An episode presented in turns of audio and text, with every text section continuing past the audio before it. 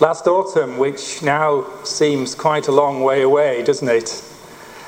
We explored together the first half of Paul's letter to Romans. In Romans 1 to 8, Paul has told the good news story that God is in the business of rescuing and restoring rebellious humanity, people like us.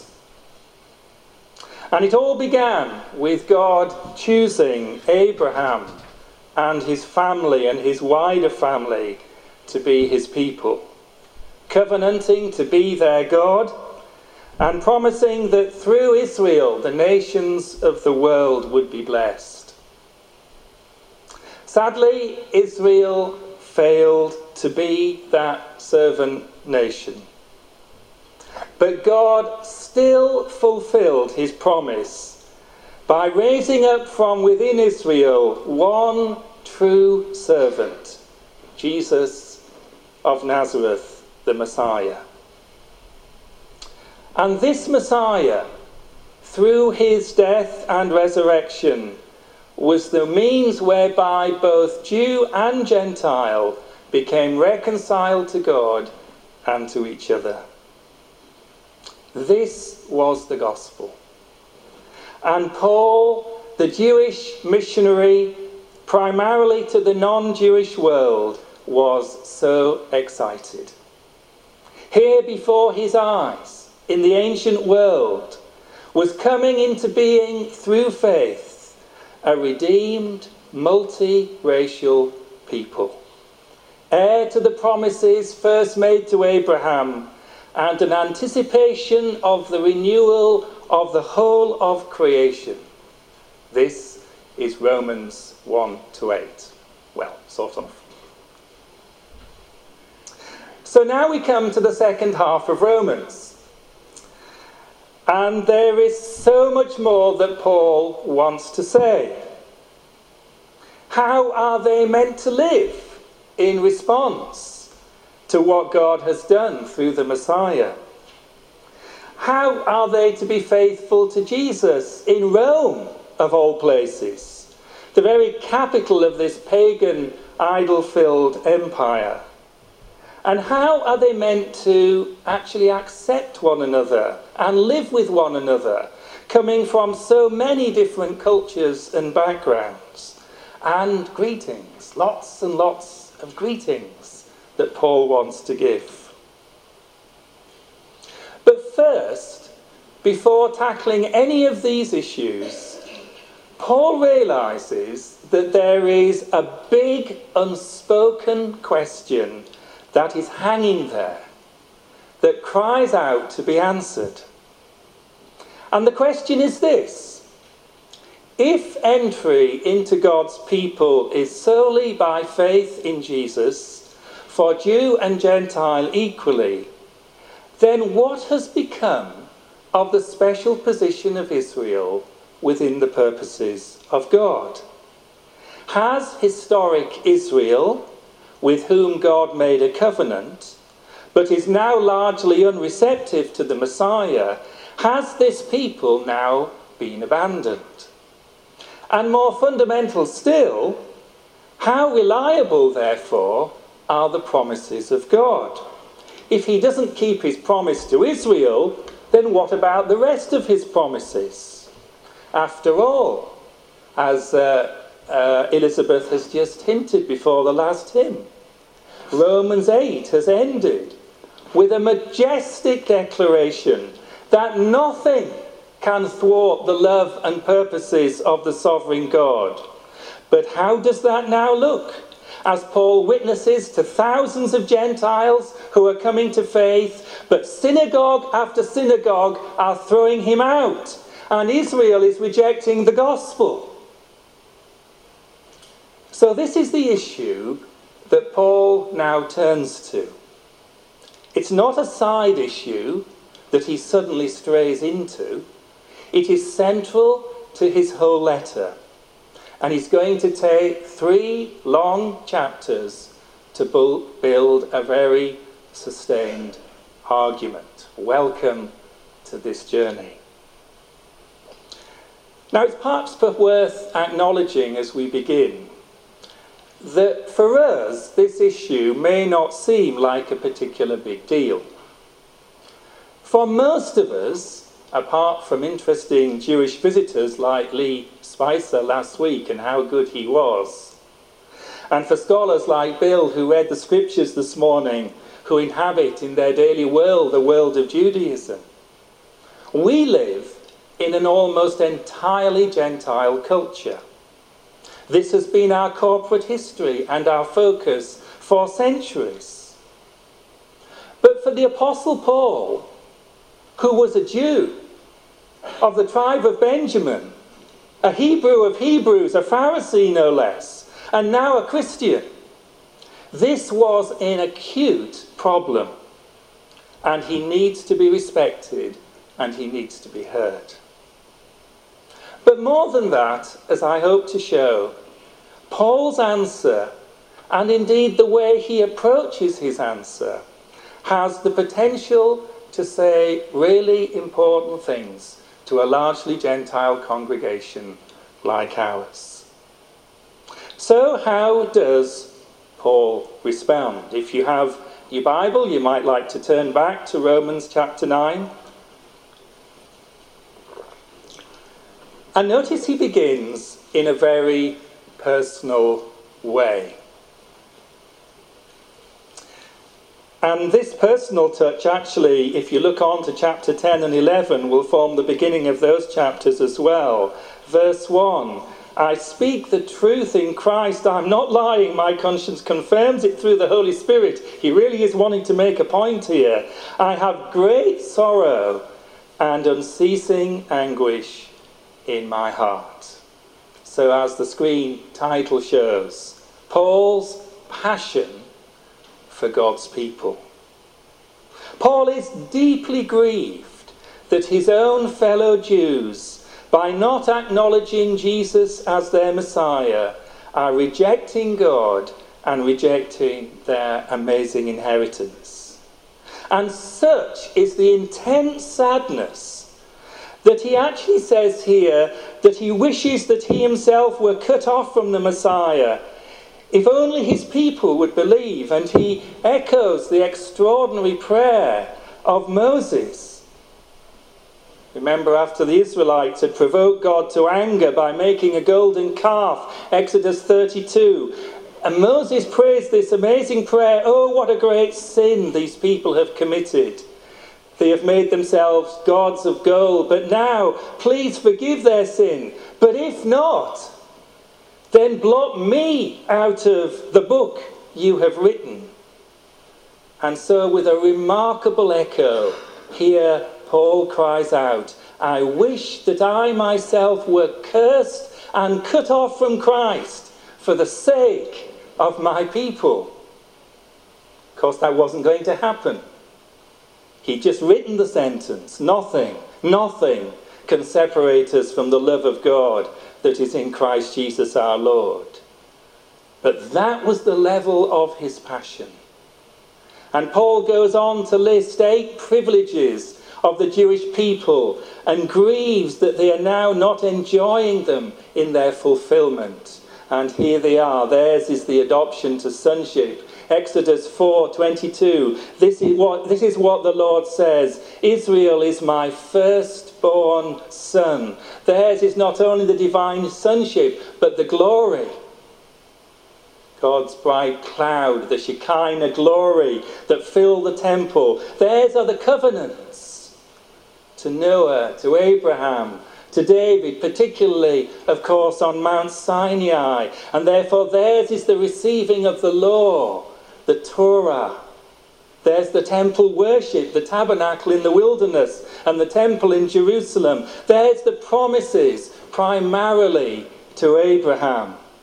There's the patriarchs, Abraham, Isaac, Jacob, and climactically from this nation and this race came the Messiah.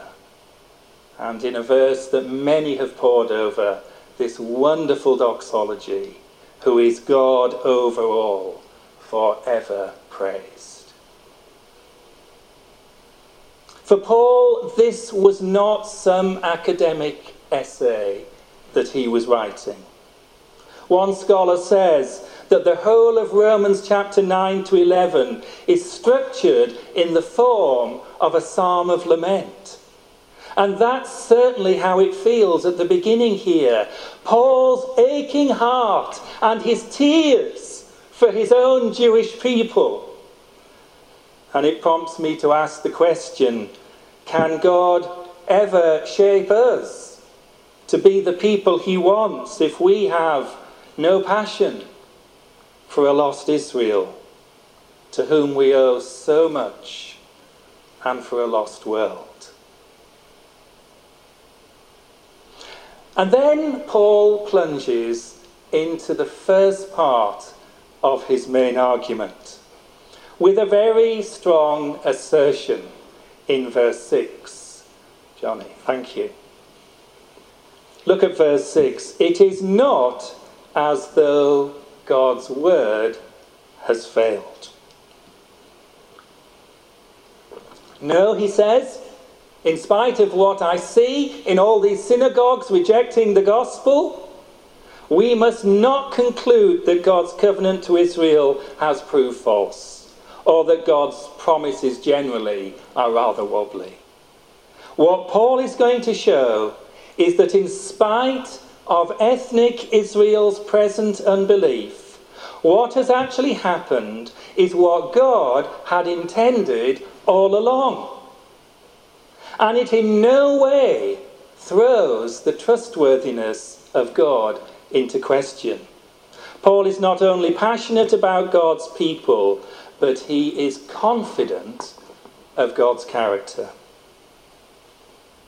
So, how does the argument develop? Well, we don't have much time this morning left, but let me highlight three essential moves that Paul makes in the early part of this argument. And here's move one. If you look down to verse 6 down to verse 13, it is that Paul takes time to retell the early history of Israel. And he retells it in such a way as to show that within ethnic Israel there is actually a distinction to be made and it always has been there. So look at the first, second half of verse 6. For not all who are descended from Israel are Israel. There is a physical nation of Israel, people descended genetically from the seed of Abraham. But within that, there is a people who God has graciously elected and called, and a people who are responding in faith. So, verse 8. In other words, it is not the children by physical descent who are God's children, but it is the children of promise who are regarded as Abraham's offspring. And to show that, Paul retells the story of the patriarchs. So Abraham had two firstborn children by two wives Ishmael to the Egyptian wife Hagar, and Isaac to Sarah. Both represented very different lines and different destinies. Isaac being the line of promise. And even more starkly, in the next generation, Isaac and his wife Rebekah have twins, Jacob and Esau. Jacob, who, for all his lifelong failings, became the gracious recipient of God's promise. And Esau, for all his qualities, including being the firstborn, the eldest, sold his birthright and became the father of an opposing nation, Edom, who caused so much grief in the centuries that followed. When it says in verse 13, Jacob I loved and Esau I hated, this is not to be interpreted as divine favoritism, a doting over Jacob and a disliking of Esau. It is to be heard more as a Hebrew way of trying to articulate that all along God has purposed to have a line of promise within Israel. And towards the end of this chapter, this same principle is spoken of. If you look down to verse 27, Paul quotes from the prophet Isaiah Though the number of the Israelites be like the sand of the sea, only the remnant will be saved. So here's Paul's first way of trying to show that Israel's present unbelief in no way implies that God's word has failed or that God's character is compromised. Paul is going to have much more to say about ethnic Israel and the covenant. This is not his full answer, but it is where he begins.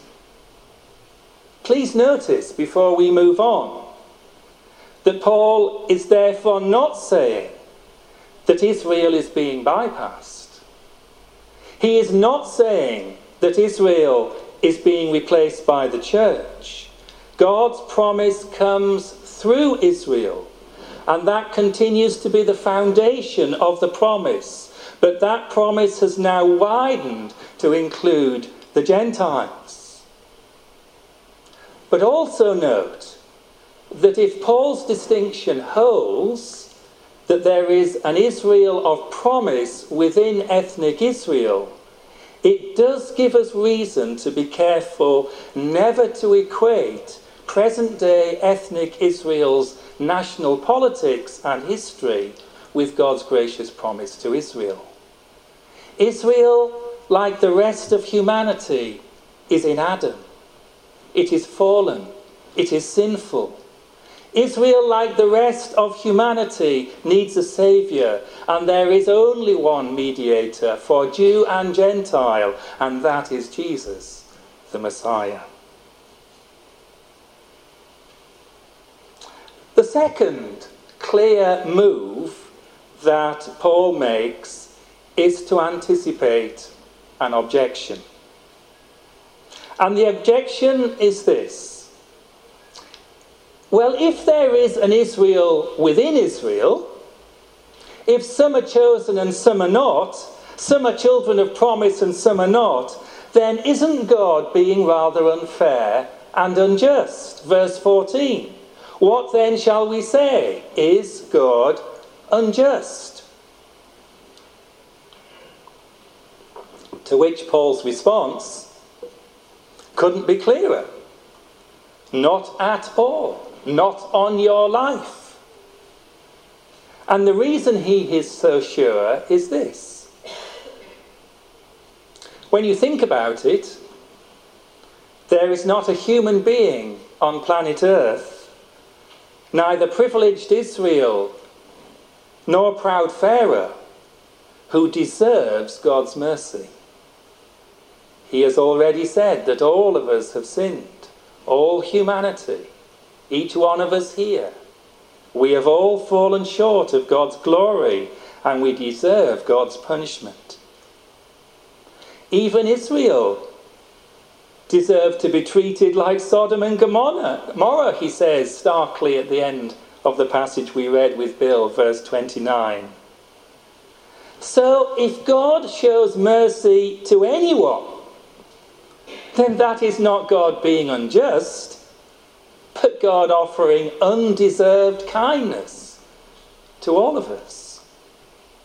And so Paul introduces two more stories.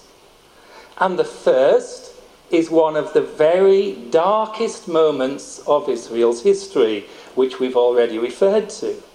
When the Israelites built made, shaped a golden calf and worshipped it at the very time Moses was receiving the Ten Commandments on Mount Sinai.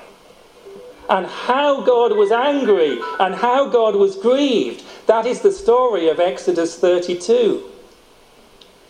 But it's precisely in that tragic context that God says to Israel, astonishingly, Exodus 33, that Paul now quotes here in verse 15, I will show mercy on whom I will show mercy, and I will have compassion on whom I will have compassion. What an extraordinary display of mercy. God is not being unjust. And the second story, in sharp contrast, is Pharaoh, who hardened his heart, and it led in the sovereignty of God to the Exodus. All humanity deserves God's wrath, as with Pharaoh, verse 17. But God, in his divine freedom, has mercy on whom he chooses and confirms people in their hardness of heart. It is not being unjust.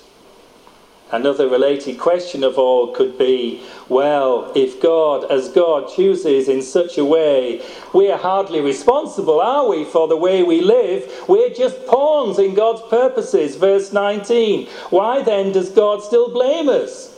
For who is able to resist his will? To which Paul pulls his readers up with a real reality check. Excuse me, he says in effect. Just think for a moment of the village potter making utensils. If you move on, thank you. The potter has absolute sway on which bits of clay he uses to make a beautiful vase and on which bits of clay he uses to make a waste paper basket. Verse 21 Does not the potter have the right to make out of the same lump of clay some pottery for special purposes and some for common use? Who are we, as mere creatures, to question what God is up to, what is acceptable or not? Who are we? And yet, at the same time, this God, he says, is patient, implying that there is opportunity for us to take responsibility.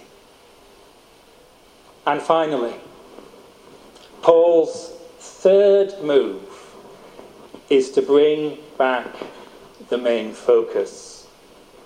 Notice, if you look down to verse 24, how Paul almost seamlessly slides back to his main point, namely that God has known all along what he's up to. In an amazing way, God is using Israel's stubbornness to offer salvation to the rest of the world. Calling to be his people those are, who are not his people. And here he quotes Hosea twice. All along, God has known that Israel, though carrying the solution, was bound to be part of the problem because they too are fallen. All along, God has known that there is only one possible answer, which is the one true Israelite, his own son, who he will offer up as an atonement for a lost Gentile world and a blind Jewish world. All along, God had known that in the end, the mission to the Gentiles will lead a new turning of Israel back to the Messiah. God's character is not being compromised, and it never can be compromised. Well, such is the first part of the argument. I hope you got it. And I realise that I have summarised, because of time, a huge amount very quickly and somewhat superficially. But that be as it may, let me conclude by making one summary observation.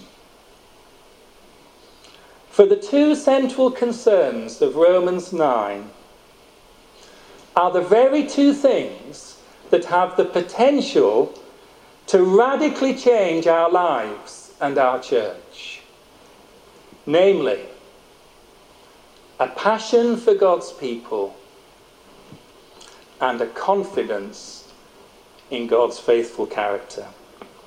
One of the most painful things to watch is to see someone's passion for something being thoughtlessly squashed. I was talking to Charlie Mercer, who's kindly setting out the chairs on a Sunday morning to help with his Duke of Edinburgh.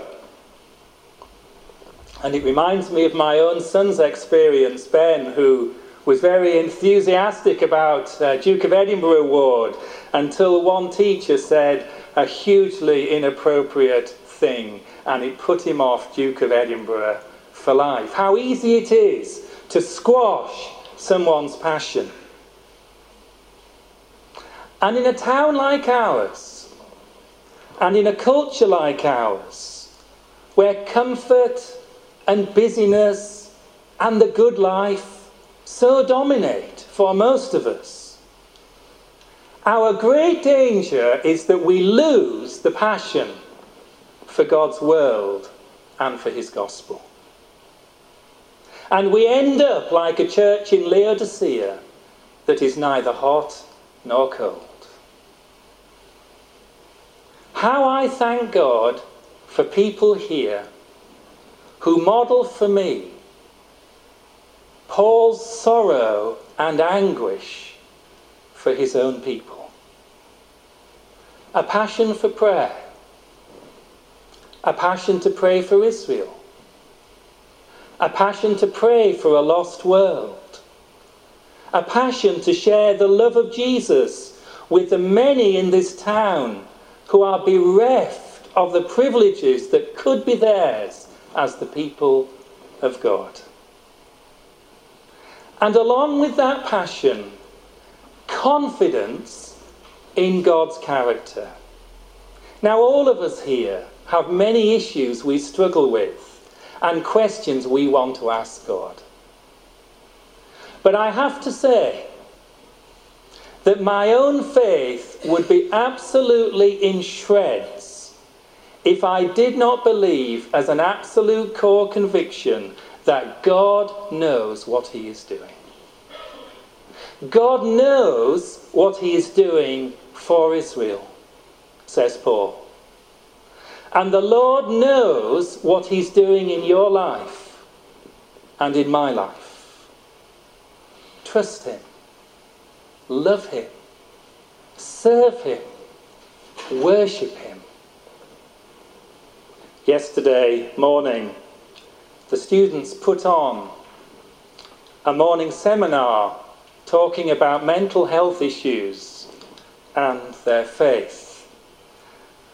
And in my view, it was a singularly moving and helpful morning. And I'm particularly grateful to the students here who spoke so bravely of their own struggles. In preparation, Malcolm Jeeves kindly lent me a book by a Christian consultant psychiatrist who wrote a book about eminent Christian leaders who have all been dogged by mental illness for much of their lives. And one of them who I did not know about was Lord Shaftesbury, who for 50 years suffered acute anxiety and depression, which does explain some of the fallouts that happened in his political life. But Lord Shaftesbury never lost a passion for the poor fighting industrial child abuse, and ironically advocating mental health reform. Maybe not ironically.